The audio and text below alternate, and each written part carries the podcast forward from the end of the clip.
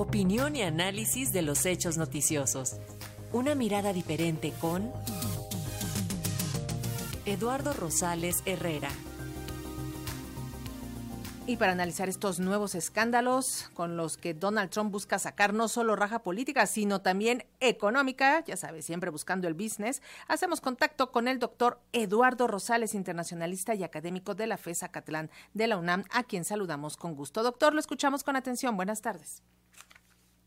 Querida Lenny, queridos radioescuchas, pues la noticia de ocho columnas en Estados Unidos y una buena parte del mundo pues fue el allanamiento con orden judicial que llevó a cabo el Buró Federal de Investigaciones, FBI por sus siglas en inglés, a la mansión de Mar al Lago que el magnate inmobiliario y expresidente de Estados Unidos, Donald Trump, tiene en Florida.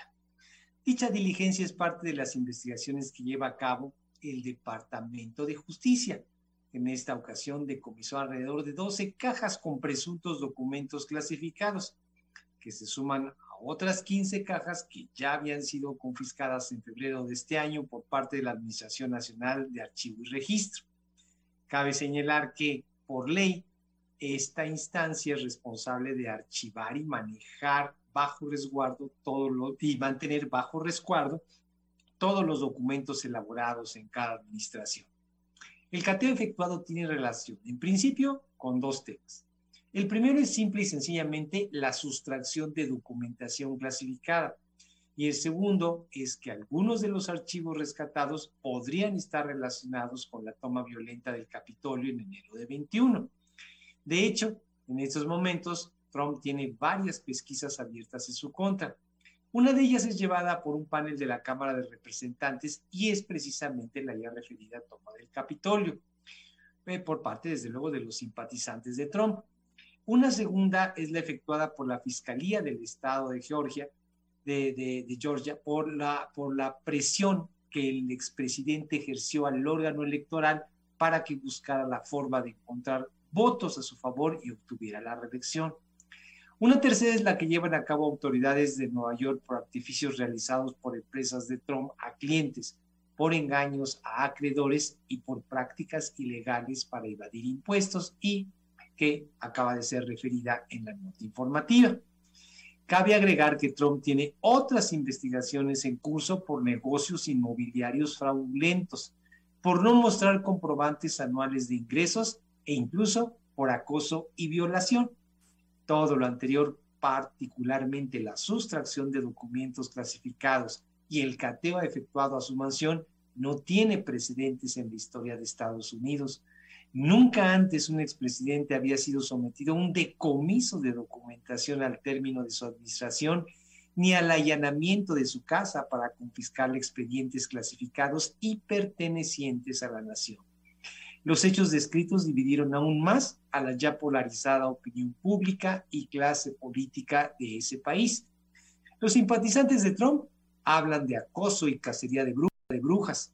Sus detractores pues de que ya es tiempo de que rinda cuentas ante la justicia y que incluso, si es encontrado culpable, vaya a prisión. Destacar los miembros del Partido Republicano, como el ex vicepresidente Mike Pence, el gobernador de Florida, Ron DeSantis, y los senadores Marco Rubio y Ted Cruz, se han sumado a las voces que acusan a la administración Biden de tratar de descarrilar la candidatura de Trump a las elecciones del 24. Para algunos republicanos, ahorita es eh, eh, políticamente incorrecto estar en contra de Trump. Los demócratas, por su parte, eh, como por ejemplo la líder de la Cámara de Representantes, Nancy Pelosi, pues han expresado que nadie está por encima de la ley y que ya basta de impunidad.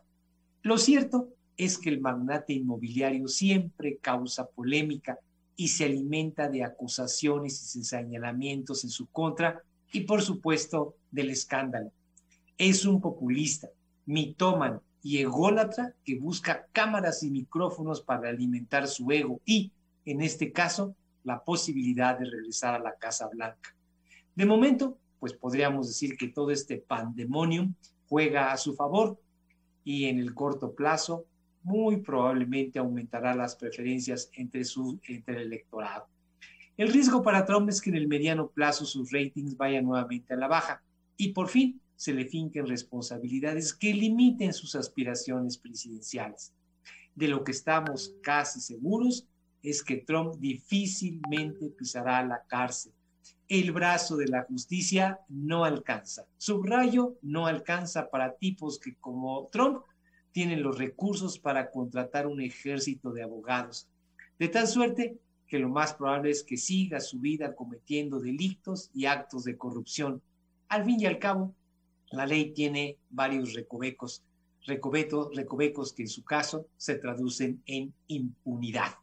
Querida Eleni, queridos amigos radioescuchas, yo soy Eduardo Rosales y como todos los miércoles este fue mi comentario para Radio Educación, la primera, la única y por supuesto la mejor radio cultural e informativa de México. Y se lo agradecemos como siempre, doctor Rosales. Muy buenas tardes. Otro abrazo de vuelta.